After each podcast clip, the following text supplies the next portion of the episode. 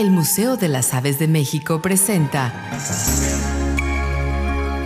Avesitas, conocer para valorar y conservar. Uno de los pocos grupos de aves actuales que no vuelan son los pingüinos. A lo largo de su evolución, sus cuerpos se adaptaron a la vida marina, así como al clima en donde viven. Estas simpáticas aves adquirieron un cuerpo aerodinámico con un cuello corto y largas alas planas.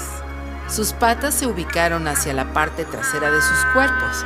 Además, sus ojos están adaptados para poder ver bajo el agua, así como en tierra. Estas características en conjunto les facilitan su movimiento en el agua, dándoles velocidad y agilidad. Avesitas. Conocer para valorar y conservar. Museo de las Aves de México, Hidalgo y Bolívar, zona centro en Saltillo, Coahuila. Thank you.